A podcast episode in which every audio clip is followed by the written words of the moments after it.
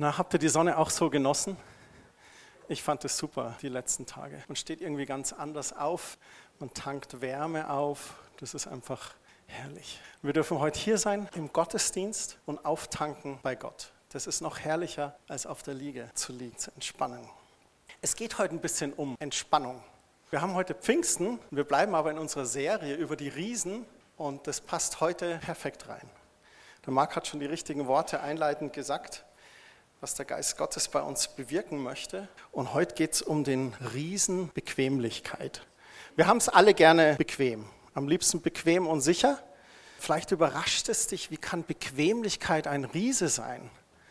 Sagst vielleicht gerade, oh Christian, wenn du meine Woche kennen würdest, oh, wenn ich dir erzählen würde von meiner Ehe, ich dir erzählen würde von meinem Chef, ich dir erzählen würde von meinen Kindern, meinen Teenagern, man könnte den Riesen auch Gleichgültigkeit nennen. Bequemlichkeit oder Gleichgültigkeit. Ich möchte es ein bisschen erklären, weil eigentlich ist doch Bequemlichkeit was Gutes, oder? Man kommt nach der Arbeit nach Hause, dann möchtest du die Schuhe ausziehen, aufs Sofa liegen, vielleicht hast du einen Garten, legst dich raus in den Garten oder auf deine Sonnenterrasse, die du dir gebaut hast. Oder du möchtest einfach auf deinem Balkon sitzen oder du radelst zum Fidschi oder an den Finsinger Weiher, wo immer du gerne entspannst. Und da ist auch eigentlich nichts Falsches dran. Das ist auch keine Sünde. Entspannung ist keine Sünde. Aber es wird dann problematisch, wenn wir es zu gerne zu bequem haben. Wenn wir uns daran gewöhnen, lieber bequem abzuhängen und zu entspannen, als aufmerksam auf Gott zu hören. Gott gehorsam zu sein und Bequemlichkeit zu lieben, verträgt sich nicht. Gott gehorsam zu sein und Bequemlichkeit zu lieben, verträgt sich nicht. Jesus zog sich ja auch oft gern zurück, aber er war nicht auf die Erde gekommen, um sich zu erholen. Er hat einen ganz speziellen Auftrag und er hat auch uns einen Auftrag hinterlassen. Und Gott gönnt uns Erholung und Ruhe, er gönnt uns den Sabbat. Aber er hat uns auch einen Auftrag und eine Mission gegeben. Und wenn du das Leben Jesu anschaust, dann hat er seine Ruhezeiten genommen. Aber Bequemlichkeit war nicht sein Lebensstil. Ihr wisst ja, dass wir die Ewigkeit bei Jesus verbringen werden. Ne? Amen, sagt jemand. Halleluja, yes. Und das ist wunderbar. Und im Vergleich zur Ewigkeit ist unser Leben hier auf Erden sehr, sehr kurz. Da haben wir eigentlich relativ wenig Zeit. Ich meine, wie lang ist die Ewigkeit? Tausend Jahre, hunderttausend, eine Million Jahre? Und dann unser Leben hier auf Erden, 70, 80, 90 Jahre, 100 Jahre, je nachdem, wie viel Zeit uns Gott schenkt, das ist im Vergleich zur Ewigkeit eben nicht so lang. Und ich glaube, es ist wichtig, dass wir unserem Leben hier auf Erden auch Bedeutung geben, dass wir was Gutes machen mit unserem Leben. Und da kann uns Bequemlichkeit manchmal schaden. Ich gebe ein paar Beispiele.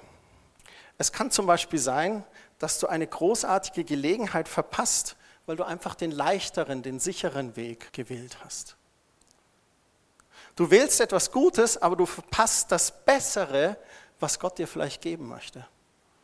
Oder wir denken auch, das ist ja unser Leben. Wir tun deswegen auch immer, was uns gefällt. Und dabei ist die Gefahr, dass wir verpassen, was Gott gefällt. Wir treffen Entscheidungen. Wir überlegen, was tut uns gut, was macht uns glücklich. Aber dabei weiß doch Gott, was am besten für uns ist. Schwierig ist, wenn die Bequemlichkeit wichtiger ist als alles andere. Sie ist uns auch wichtiger als die Bereitschaft, vielleicht das zu tun, was Gott von uns möchte. Und da steht dann eben die Bequemlichkeit dem Gehorsam zu Gott im Wege. Das ist die Gefahr der Bequemlichkeit. Wir trauen uns nicht, das zu tun, was Gott uns eigentlich gesagt hat, weil wir Angst haben vielleicht oder weil es uns zu viel Anstrengung ist, weil es unserer Bequemlichkeit im Wege steht. Es ist nicht immer das Schlechte, was uns beraubt, es ist manchmal die Bequemlichkeit, das anscheinend Gute, das uns beraubt. Ich habe noch ein Beispiel hier für euch. Ich habe hier ein Vogelnest. Einer blärt schon mächtig nach Essen, die anderen drei noch nicht. Ich weiß nicht, wie es bei euch ist, ob ihr irgendwo, wer von euch hat Vogelnester am Balkon oder im Garten oder schon einige. Wir haben auch so ein paar Wir haben so eine äh, Kirschlorbeerhecke, da sind die Amseln drin. Dann haben wir eine Kugelrobinie, da sind die Meisen drin. Und die Vögel, die bauen die Nester ja an diesen hohen Stellen, um sich zu schützen vor den bösen Katzen oder anderen Tieren. Nicht jede Katze ist böse, aber ich sage es jetzt mal so aus Sicht des Vogels. Eben um die Eier oder die Jungen zu schützen. Und dann schlüpfen die eben und dann passiert Folgendes. Dann kommt ein Wurm nach dem nächsten und irgendwann wird es eng. Und dann hocken die vier da drin. Und dann kommt der große Tag, es wird Zeit, das bequeme Nest zu verlassen. Das bequeme Nest, jetzt ist doch alles so kuschelig. Es ist doch alles so schön. In meiner Gemeinde ist es doch so richtig gemütlich. Das ist mir, also ich mag meinen Gottesdienst, weil unser Gottesdienst ist gemütlich. Also ich sage jetzt nicht bequem, ich sage jetzt gemütlich. Ne? Aber wäre es nicht fatal, wenn die nie fliegen lernen würden? Wenn sie nie aus diesem Nest rauskommen? Vogel sind gemacht zum Fliegen. Das steckt in ihrer DNA, es ist Teil ihres Wesens, es ist Teil ihrer Berufung. Und die, die nicht raus wollen, was bekommen die von der Mama? einen freundlichen Tritt, einen freundlichen Klaps. Ich glaube, manchmal fühlen wir uns vielleicht auch so bei Gott. Gott sagt dir was und du denkst, nee, das kann ich nicht. Ich soll vorne sprechen vor Leuten, nee, nee, das kann ich nicht. Ich bei meinen Arbeitskollegen Jesus bezeugen, nein, nein, ich, ich bin introvertiert, ich bin schüchtern. Ist okay. Introvertierte Christen, die müssen nicht über Jesus reden. Nein, ist falsch. Wir müssen raus aus dem Nest. Und der Heilige Geist ist manchmal derjenige, der uns dann so ein bisschen so einen Tritt in uns gibt. Ich weiß nicht, ob ihr das schon mal erlebt habt. Ich, ich erlebe das, so ein inneres Drängen in mir. Wenn ich weiß, ich bin in einer Situation und ich sollte, jetzt Christian, solltest du deinen Mund aufmachen. Oder jetzt solltest du so handeln. Oder jetzt solltest du dort anrufen. Oder jetzt solltest du das machen. Und ich merke das, dass es in mir so drängt. Mein, mein Herzschlag wird dann auch stärker. Ich merke, okay, das ist der Geist Gottes. Im Englischen heißt es, he's compelling you. Im Deutschen, er drängt dich, etwas zu tun. Und eigentlich ist es meiner Meinung nach ein bisschen dieser Tritt, der dann zu folgendem führt. Du lernst fliegen. Und jedes Mal, wenn ich der Stimme des Heiligen Geistes gefolgt bin, habe ich zwei Dinge festgestellt. Das erste ist, es war gar nicht so schlimm, wie ich dachte. Und das zweite, Gott war am Wirken. Gott hat gewirkt und ich durfte Teil des Ganzen sein. Vögel müssen fliegen und Christen müssen gedrängt vom Geist Gottes Licht und Salz sein. Das ist meine Überzeugung. Und das ist das Bild, was ich nutzen möchte für unser Leben in Christus. Für eine bestimmte Zeit ist so ein Nest eine gute Sache. Es ist sicher, bequem und es schützt uns und die Bedürfnisse als geistliches Baby werden gestellt. Aber irgendwann wird das geistliche Baby erwachsen. Und dann musst du raus aus dem Nest. Der Riese Bequemlichkeit, die überredet dich dazu, im Nest zu bleiben. Ah, nochmal so richtig reinkuscheln. Vielleicht haben wir Angst davor, das Nest zu verlassen, aber es kann nicht das Ziel unseres Lebens sein, für immer im Nest zu bleiben. Das Ziel, auf das Gott uns hinweist, ist nicht immer das Bequeme oder das Gewohnte. Jesus hat es sich nicht zur Aufgabe gemacht, uns für den Rest unseres Lebens mit Babynahrung zu füttern. Und jetzt möchte ich noch zu einem anderen Vogel kommen, den kennt ihr alle, die Taube das Symbol des Heiligen Geistes. Die Taube, die fliegt, die ist überall, lässt sich tragen vom Wind. Ich glaube, der Vater und Jesus und der Heilige Geist, die rufen uns aus dem Nest heraus. Die rufen uns zu, ihr seid dafür geschaffen, in einer gebrochenen Welt voller Konflikte und Herausforderungen zu leben. Und ihr seid auch bereit zu fliegen. Los geht's ich habe nach so einem Video gesucht, weil ich habe mal was im Fernsehen gesehen, das war total lustig, aber ich habe es leider nicht gefunden. Ich hätte es so gerne gezeigt. Und da waren so ganz viele Sequenzen von Vögeln, die aus dem Nest gestoßen wurden. Und wo sie irgendwo zwischen Nest und Erde es schaffen, die ersten Flugbewegungen zu machen. Manchmal flattern sie auch nur so ein bisschen und dann bleiben sie kurz in der Luft und bumm, haut sie auf den Waldboden oder sonst wohin. Aber sie lernen es. Und ich glaube, das ist für uns auch ganz wichtig, wenn wir mit dem Geist Gottes gehen, wenn wir mit dem Heiligen Geist gehen. Du lernst es fliegen, während du es tust. Du lernst mit dem Heiligen Geist zu gehen, indem du es einfach tust. Dieser kleinen inneren Stimme in dir zu folgen.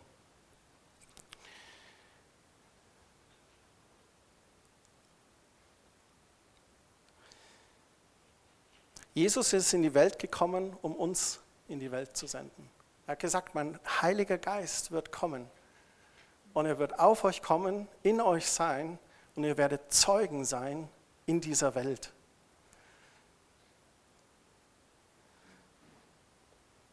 Wir sind dann die Hände und Füße Jesu. Er hat es im Johannesevangelium gesagt, es ist besser, dass der Heilige Geist kommt, als dass ich bleibe, weil der Geist Gottes überall sein kann. Und wenn du es dann mal erlebt hast, so mit dem Heiligen Geist, wenn du dann mal so fliegst, dann denkst du eigentlich, boah, fliegen ist so cool. Das ist viel besser, als im Nest zu hocken. Eine Frage noch zu dem Vogel. Was wird mit dem jungen Vogel passieren, wenn er ewig im Nest sitzen bleibt? Verhungert? Verpasst vieles? Verkümmert, verpasst sein Vogelleben, verpasst eigentlich das, was Gott in sein Leben reingelegt hat, was Gott in seine DNA reingelegt hat. Langweilig, ja. Lasst uns zu 1 Samuel 17 gehen. Ich weiß nicht, ob ihr das Kapitel noch hören könnt, aber wir schauen in eine kleine Sequenz rein, weil da sehen wir, wie Bequemlichkeit auch lähmen kann. Sie hat das ganze Volk Israel gelähmt und auch Davids älteren Bruder. Die haben sich zum Kampf gerüstet, sie hatten Gott auf ihrer Seite und sie glaubten sogar auch, dass er der eine wahre Gott ist. Aber 40 Tage lang ließen sie sich von diesem Goliath anbrüllen. Der hat geflucht und gebrüllt. Und wir haben schon festgestellt, eine Sache, die wir lesen, ist, dass sie Angst hatten. Sie waren eingeschüchtert. Aber sie waren auch da in ihrem Heerlager. Da war vielleicht alles gut. Sie hatten zu essen, zu trinken. Sie mussten nicht raus, schwitzen, kämpfen, ihr Leben vielleicht lassen. Und vielleicht saßen die so abends am Feuer und haben sich unterhalten. Heute hat er aber besonders laut gebrüllt.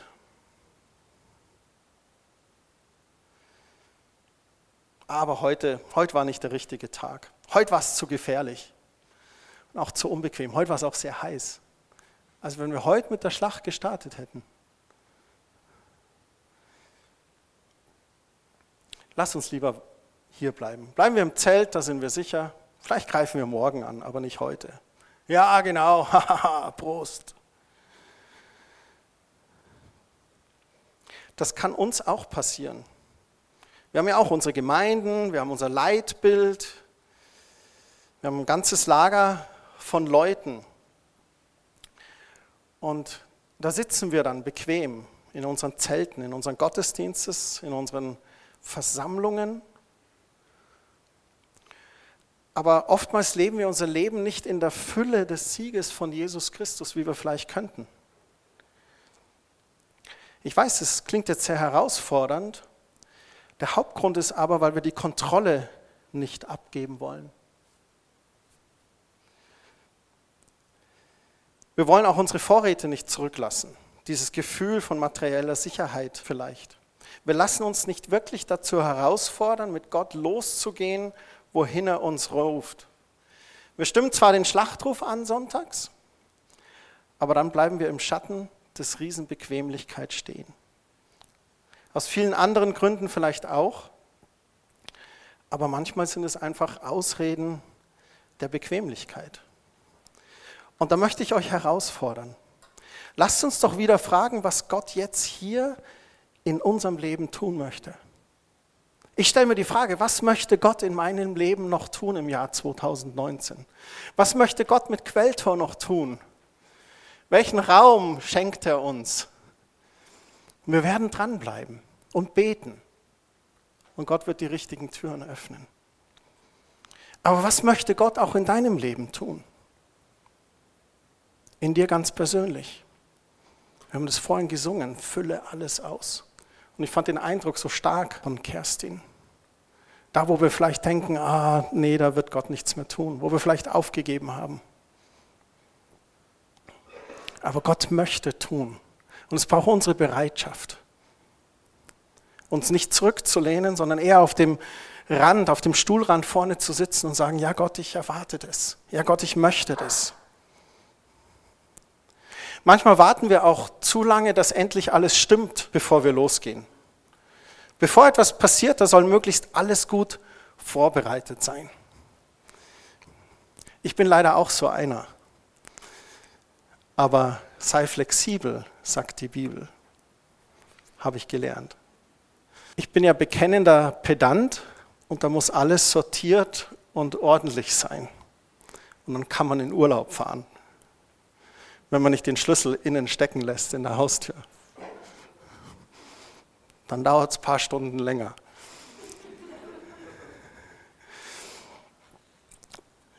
Aber es, wir warten dann manchmal. Aber eigentlich müssen wir nur auf Gott hören. Denn er sagt, ich bin der Gott, der heute Heil schenken kann. Ich will, dass dein Riese heute fällt. Und im Glauben können wir aus dieser Komfortzone heraustreten und losgehen und er wird dir den Weg zeigen. Ich bin auch dankbar dafür und ich weiß es, dass Gott uns vorher nie alle Einzelheiten zeigen wird. Dass wir das nie im Voraus erfahren. Gott wird uns niemals den ganzen Weg im Voraus zeigen.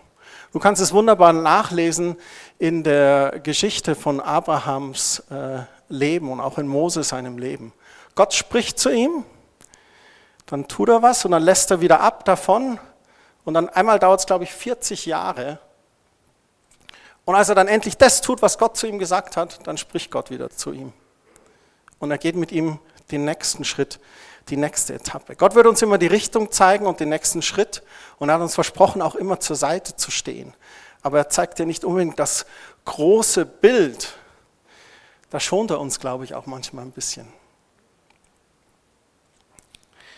Ein Ding war zum Beispiel für mich so diese Gemeindegründung. Vor 15 Jahren, wenn jemand gesagt hätte, oh, du gründest du mal Gemeinde, ich, nee, ich werde nie Gemeinde gründen. Aber es ging Stück für Stück. Und das Tolle war, ich habe es nicht gegründet, Gott hat es ins Leben gerufen. Und man geht auch nicht alleine, Gott stellt ein Team zusammen. Und keiner war perfekt, aber wir waren bereit. Quelltor ist auch heute nicht perfekt, aber wir sind bereit. Und wir sind gehorsam. Wir wollen gehorsam sein in den Dingen, die Gott zu uns sagt. So im Gehen haben wir gelernt. Im Handeln sind wir gewachsen und durch Erfahrungen dürfen wir reifen. Und genauso ist es mit dem Heiligen Geist. Der Geist Gottes, der mit dir geht, der ist erstmal ein Gentleman. Das heißt, er drängt sich nicht auf, es sei denn, du bittest ihn darum. Und wenn du ihn darum bittest, dann rechne damit, dass er mit voller Kraft kommen wird, dass er zu dir sprechen wird. Und dann bitte auch gleich für den Mut, gehorsam zu sein. Und er wird dir Dinge zeigen. Und dann kannst du diese Dinge Schritt für Schritt gehen. Und er wird dir kleine Dinge am Anfang zeigen und dann größere Dinge später zeigen. Und im Gehen lernst du. Und auf einmal handelst du auf das Reden Gottes, was du innerlich spürst. Und es kann so vielfältig sein, wie der Geist Gottes spricht. Die Bibel spricht einmal davon, dass unser Gewissen erneuert wird durch den Heiligen Geist und dass unser Gewissen in uns zeigt, was der Weg Gottes ist, was die Werte Gottes sind. Du lernst auch zu unterscheiden, die Stimmen in dir, was sind meine eigenen Stimmen, was sind vielleicht Stimmen des Feindes, was ist die Stimme Gottes. Und dann kannst du das prüfen anhand des Wortes Gottes. Paulus hat es gesagt. Alles Reden Gottes sollen wir prüfen anhand von Gottes Wort. Manchmal liest du auch eine Bibelstelle, wie heute Morgen Kerstin diese Bibelstelle kam und sie liest das vor. Oder du hörst was in der Predigt. Manchmal betont der Geist Gottes auch was besonders in unserem Leben. Das finde ich am schönsten. Das ist dann, wenn die Scheuklappen so sind, die Ohren zu. Das ist dann, wenn du Freitag zum Beispiel irgendwas liest in den Losungen und du so, aha. Am Samstag hörst du irgendein Lobpreislied, das genau dasselbe sagt, aha. Dann bist du am Sonntag im Gottesdienst, hat jemand den Eindruck, aha, dreimal, wow, wink mit dem Zaunpfahl Gott. Er macht es dann auch schon deutlich. Aber grundsätzlich ist der Geist Gottes ein Gentleman und du lädst ihn ein und er geht mit dir Schritt für Schritt. Wir können nicht darauf warten, bis wir stark genug sind, um zu kämpfen. Wir müssen nicht fliegen lernen, bevor wir aus dem Nest springen. Es kommt darauf an, dass wir verstehen, dass wir mit Gottes Kraft losgehen. Sobald wir das verstanden haben, sind wir bereit. Und wenn wir dann losgehen, dann kann das natürlich auch unangenehm sein, aber genau dann können wir die Hilfe Gottes erwarten. Wie können wir Gleichgültigkeit und Bequemlichkeit überwinden? Drei kurze Punkte.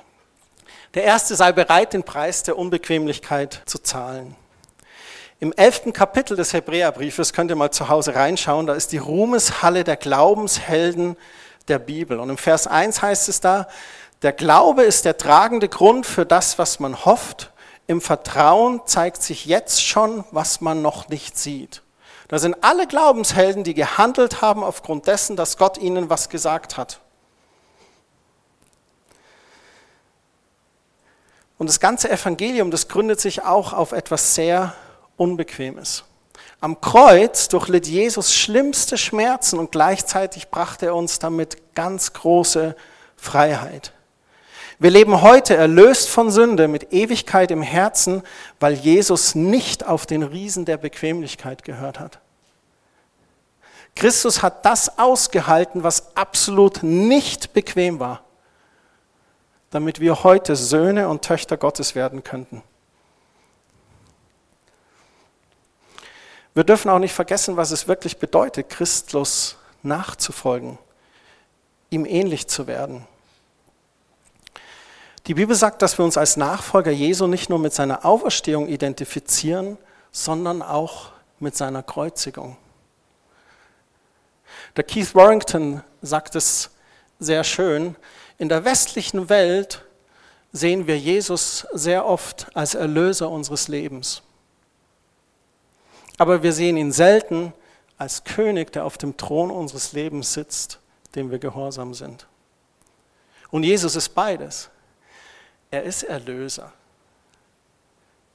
Liebhaber deiner Seele. Wir haben darüber letzte Woche gesprochen, das Vaterherz Gottes zu entdecken, was es bedeutet, angenommen zu sein und nicht abgelehnt zu sein. Und gleichzeitig ist er König unseres Lebens. Und wir dienen ihm. Und er ist ein guter König. Er weiß, was gut ist für uns. Zurück zu Jesus und der Kreuzigung. Im Galaterbrief Kapitel 2, Vers 19, da heißt es, nun bin ich aber durch das Gesetz dem Gesetz gestorben, um für Gott zu leben. Ich bin mit Christus gekreuzigt und nun lebe ich, aber nicht mehr ich selbst, sondern Christus lebt in mir. Mit anderen Worten, jemand anderes hat das Ruder meines Lebens in der Hand. Und wir dürfen da gut vertrauen, wir dürfen da dankbar sein. Was ich aber jetzt im Fleisch lebe, sprich wie ich mich im natürlichen Leben verhalte, das lebe ich im Glauben an den Sohn Gottes, der mich geliebt und sich selbst für mich hingegeben hat. Das bedeutet, dass unsere Träume und Pläne eins werden mit den Träumen und Plänen von Jesus. Jetzt kommt noch was Knackiges. Seid ihr bereit? Yes!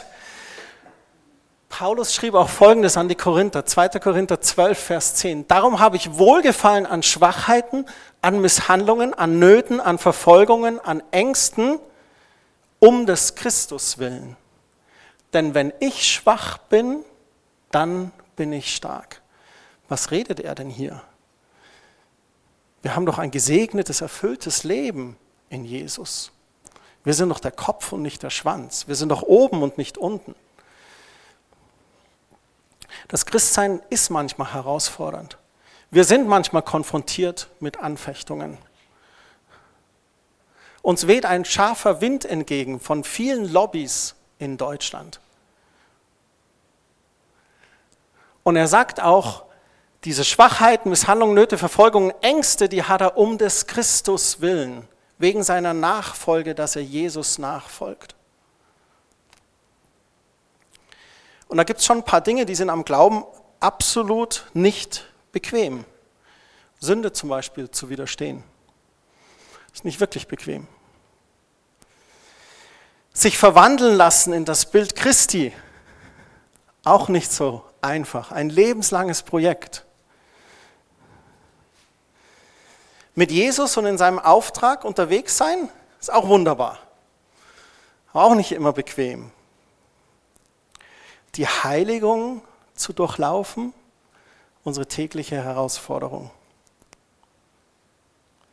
Aber das Starke ist, das Endziel davon ist, noch größeres Vertrauen in unseren Vater. Noch größerer Glaube, dass er existiert und sein Wort Wahrheit ist.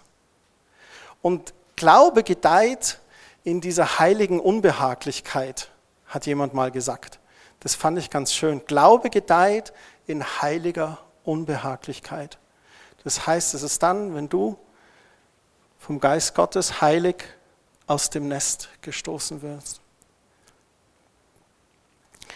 Die größten Momente unseres Lebens entstehen dann, wenn wir besonders unbequeme Entscheidungen treffen. Und Glaube gedeiht immer dort gut, wo es unbequem ist. Alles, was seinen Wert hat, hat auch seinen Preis. Und das ist mein erster Punkt heute. Sei bereit, diesen Preis zu bezahlen. Und ich stelle euch bewusst keine Frage, bist du bereit, den Preis zu zahlen? Ich möchte es euch zurufen. Sei bereit, den Preis zu zahlen. Das zweite, sei bereit, Jesus berühmt zu machen. Wenn du deine Riesen nur deshalb besiegen willst, weil du frei sein willst, dann wird das als Motivation nicht bis zum Ende des Kampfes ausreichen. Um im Sieg über unsere Riesen zu leben, muss es uns auch um die Ehre Gottes gehen. Echte Freiheit für uns und die Ehre Gottes sind für immer miteinander verbunden. Lasst mich das kurz erklären, auch mit David und Goliath. David hatte seine Konfrontation mit Goliath. Und David sagte ihm ordentlich die Meinung. Goliath hat das Volk Israel verspottet. Goliath hat den Gott Israels verspottet. Und David sagte, das sind jetzt meine freien Worte, Goliath, du verspottest meinen Gott, damit ist jetzt sofort Schluss. Das ist der Gott, den ich anbete und mit dem ich rede. Er ist der Gott, der mich liebt. Der Gott, mit dem ich schon die ganzen Jahre auf den Weiden zusammen war. Und du fluchst den Namen des einen wahren Gottes, des Gottes aller Götter.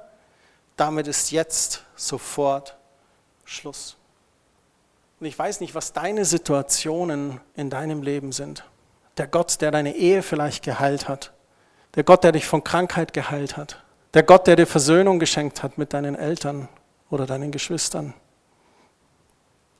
Der Gott, der dir gezeigt hat, welchen Plan, welche Berufung er für dein Leben hat. Und den sollten wir ehren. Wir sollten ihn berühmt machen. Jesus hat dasselbe gemacht. Paulus schreibt, er erniedrigte sich selbst und wurde Mensch, er wurde wie ein Sklave. Jesus gehorchte Gott dem Vater und ging ans Kreuz. Kann man in Philippa 2 nachlesen. Und warum ging Jesus eigentlich diesen Weg? Warum hat er sein Leben gegeben? Einmal natürlich, weil er uns so sehr liebte, dass Gott seinen Sohn sandte. Aber auch, um Gott zu ehren. Sein höchstes Ziel war die Ehre Gottes. Er wollte den Vater mit seinem Leben verherrlichen. Und das sollte, glaube ich, auch unser Ziel sein, Gott mit unserem Leben zu ehren. Und das Letzte, für heute sei bereit, dein Leben und deine Zeit Gott zur Verfügung zu stellen. Vielleicht sagen wir uns, ach, wir haben ja noch Zeit. Im nächsten Lebensabschnitt gehorche ich Gott. Jetzt ist gerade alles so beschäftigt mit den Kleinkindern und Schule und wenn die mal groß sind. Wenn ich genug Geld habe, dann gehorche ich Gott. Wenn die Kinder aus dem Haus sind, dann gehorche ich Gott. Aber wenn ich kein Babychrist mehr bin, wenn ich reifer bin, dann gehorche ich Gott wenn ich genug Spaß hatte oder erst wenn sich alles richtig und logisch anfühlt, dann gehorche ich Gott. Wir dürfen nicht warten. Manchmal gibt Gott uns ein göttliches Timing. Manchmal brauchen Dinge Zeit. Manchmal brauchen wir als Christen auch Geduld. Aber in Bezug auf unsere Bequemlichkeit dürfen wir nicht mehr warten. Sei bereit, dein Leben und deine Zeit wirklich Gott zur Verfügung zu stellen. Verschwende nicht noch mehr Zeit deines Lebens. Worauf richtest du dein Leben aus? Wer hilft dir zu entscheiden, wofür du dein Geld ausgibst, wohin du fährst, wo du wohnst, was du dir anschaust, was bei dir auf der Prioritätenliste steht? Richte dein Leben ganz auf Gott aus. Ich glaube, dass wenn wir vor Jesus stehen, dass wir einiges bedauern werden. Es gibt in Offenbarung eine Stelle, da heißt es, dass Jesus die Tränen von unseren Augen abwischen wird. Es steht nicht dabei, warum. Sind es Freudentränen des Wiedersehens? Sind es Trauertränen aufgrund der Dinge, die wir verpasst haben? Es heißt im Kontext, dass er unser Leben mit uns anschauen wird. Stell dir mal vor, was passiert wäre, wenn Davids älterer Bruder und die israelitische Armee eine heilige Dringlichkeit verspürt hätten. Dann hätten sie vielleicht nicht 40 Tage gewartet. Vielleicht hätten sie einen Plan gemacht und wären im Namen Gottes mutig vorangegangen. Sie hätten sich geweigert, 40 Tage ihres Lebens zu verschwenden. Ich habe circa zehn Jahre meines Lebens verschwendet, weil ich ein Nesthocker war. Ich habe mich nicht getraut, aus dem Nest rauszugehen. Ich wünsche das keinen. Ich wünsche euch allen, dass ihr fliegt in der Kraft des Heiligen Geistes. Irgendjemand wartet auf uns da draußen. Vielleicht wartet deine Familie auf dich, vielleicht wartet ein Klassenzimmer voller Kinder auf dich, vielleicht warten deine Arbeitskollegen. Die Menschen da draußen warten auf ihre Errettung und ihre Erlösung. Und Gott will diese Menschen erreichen und er lädt dich ein, dabei zu sein und mitzuarbeiten. Es ist nicht immer bequem, es wird nicht leicht sein. Aber eine Sicherheit haben wir, Gott ist mit uns und der Heilige Geist ist mit uns. Wenn wir im Glauben losgehen, dann wird Gott uns die Kraft und Weisheit für jeden Schritt unseres Weges gehen. Sag ja und nicht nein.